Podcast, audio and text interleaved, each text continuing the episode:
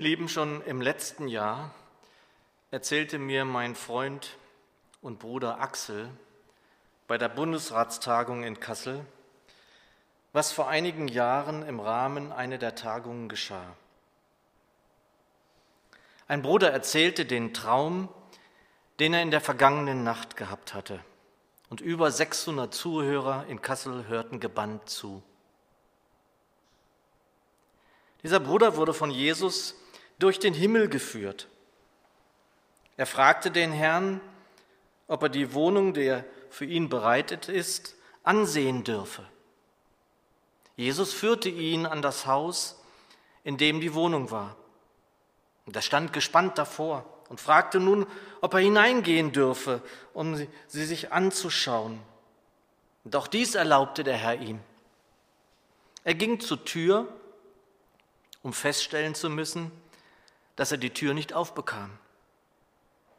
Es war, als würde etwas von innen gegen die Tür drücken. Er konnte sie nicht öffnen. Und er sah den Herrn an und fragte, warum er die Tür nicht öffnen konnte. Und der Herr sagte, dass die ganzen Geschenke, die er in seinem Leben auf der Erde nicht angenommen habe, von innen dagegen drücken würden. Wisst ihr, dass der Herr für alle von uns Geschenke bereithält, die nicht nur uns selbst Freude und Erfüllung geben sollen, sondern noch viel mehr der Gemeinde, die wir lieben, weil sie sein Leib, der Leib Jesu ist? Er will sie an uns austeilen. Er wartet darauf, dass wir die Hände aufhalten, damit er sie füllen kann. Mehr noch. Gemeinde und auch die Glieder an ihr können nur weiter wachsen, wenn diese Gnadengeschenke angenommen, ausgepackt und in Gebrauch genommen werden, um beim Bild zu bleiben. Und der Herr hat jemanden, der sie an uns austeilen wird, wenn wir uns danach ausstrecken. 1. Korinther 12, Vers 11. Dies alles aber wirkt ein und derselbe Geist, der jedem persönlich zuteilt, wie er will. In den letzten Tagen haben wir immer wieder gehört, dass unsere Hände leer sind. Sie wollen gefüllt werden.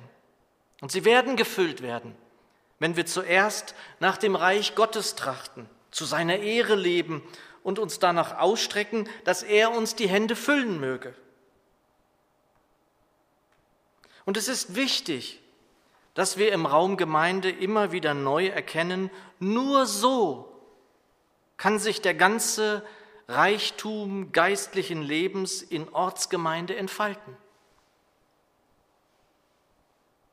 Gestern las ich die Frage in einem guten Buch, was ich gerade lese, wer denn der größte Evangelist im Reich Gottes ist. Nicht wenige würden da vermutlich Billy Graham nennen. Der Autor des Buches schreibt, der Heilige Geist ist Gottes großer Evangelist. Er überführt die Menschen von Sünde und ruft zu Jesus. Er malt ihnen Jesus vor Augen und überzeugt sie, dass sie Jesus nötig haben. Er wirkt ununterbrochen. In den ersten Versen der Bibel begegnen wir ihm und in den letzten Versen der Offenbarung führt er immer noch seine Aufgabe aus. Der Heilige Geist lagert über Landstrichen, Stämmen, Familien und einzelnen Menschen und bereitet sie auf das Evangelium vor, schreibt Detmar Scheunemann in seinem Buch und führt mich hinaus in die Weite. Ihr Lieben, und ganz besonders gefallen mir die letzten Wörter in dem letzten Satz, den ich euch gerade gelesen habe. Und bereitet sie auf das Evangelium vor. Wir haben in unseren Reihen Menschen, die von unserem Herrn mit der Gnadengabe des Evangelisierens ausgestattet worden sind. Nach Untersuchungen der Agentur für Gemeindeaufbau in Deutschland, Österreich und der Schweiz kann damit gerechnet werden, dass in einer missionarisch aktiven Gemeinde etwa zehn Prozent der engagierten Christen die Gabe der Evangelisation haben, las ich in einem Gabentestbuch, das ich im Fundus unserer Gemeinde Bücher befindet und das ich mit nach Hause genommen habe, um es zu studieren. Aber diese Gabe allein wird nicht ausreichen, wenn der Heilige Geist nicht die Menschen auf das Evangelium vorbereitet.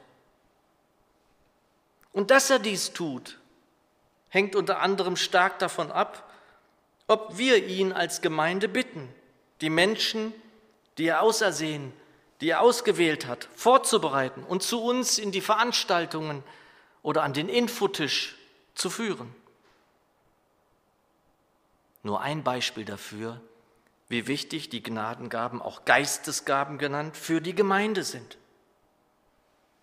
Die Liste der Gaben, die der Heilige Geist uns zuteilen will, ist so lang, dass die Zeit hier nicht ausreicht, um sie alle aufzuzählen. Allein im Gabentest, aus dem ich gerade vorlas, werden 27 Gaben behandelt. Lesen wir aus 1. Korinther 12, die Verse 6 bis 11. Dort heißt es, es gibt viele verschiedene Kräfte, aber es ist ein und derselbe Gott, durch den sie alle in uns allen wirksam werden. Bei jedem zeigt sich das Wirken des Geistes auf eine andere Weise. Aber immer geht es um den Nutzen der ganzen Gemeinde. Dem einen wird durch den Geist die Fähigkeit geschenkt, Einsichten in Gottes Weisheit weiterzugeben. Der andere erkennt und sagt mit Hilfe desselben Geistes, was er in einer bestimmten Situation zu tun ist. Einem Dritten wird ebenfalls durch denselben Geist ein besonderes Maß an Glauben gegeben. Und wieder ein anderer bekommt durch diesen einen Geist die Gabe, Kranke zu heilen. Einer wird dazu befähigt, Wunder zu tun, ein anderer prophetische Aussagen zu machen, wieder ein anderer zu beurteilen, ob etwas vom Geist Gottes gewirkt ist oder nicht. Einer wird befähigt, in Sprachen zu reden, die von Gott eingegeben sind, und ein anderer, das Gesagte in verständlichen Worten wiederzugeben. Das alles ist das Werk ein und desselben Geistes, und es ist seine freie Entscheidung, welche Gabe er jedem Einzelnen zuteilt. Liebe Geschwister, ich kenne Menschen im Raum Gemeinde, die aus Krankheitsgründen wenig in Gemeinschaft finden können. Sie erleben oder erfahren dadurch wenig oder begrenzt Erbauung.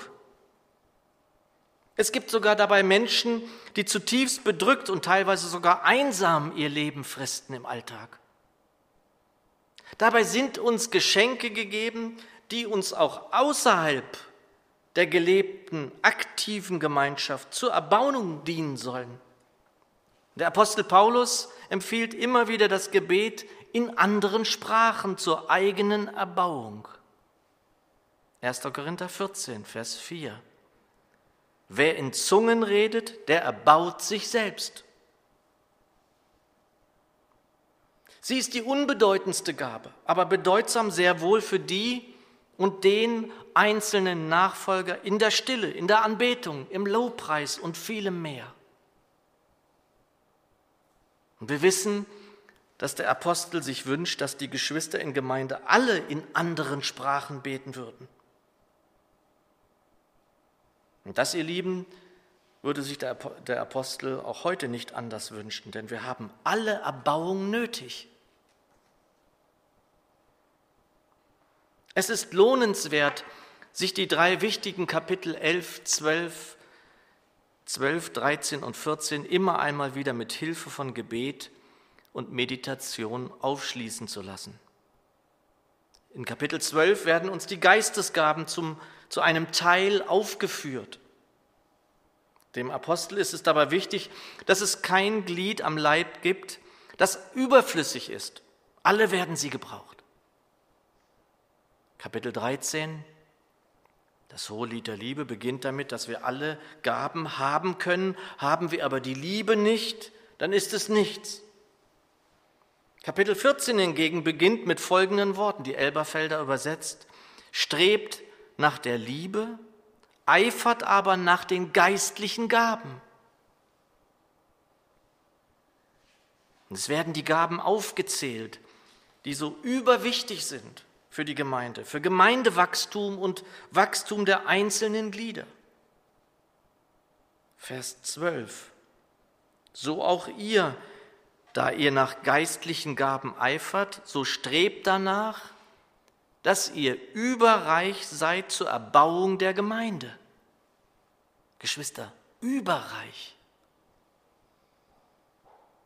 Und wir wissen, dass wir nach der Liebe streben sollen. Hier wird das Eifern danach, die geistlichen Gaben zu erkennen und ausbilden zu lassen mit Hilfe des Heiligen Geistes, gleich an zweite Stelle gesetzt, direkt nach der Liebe, die, wie wir wissen, immer an erster Stelle steht.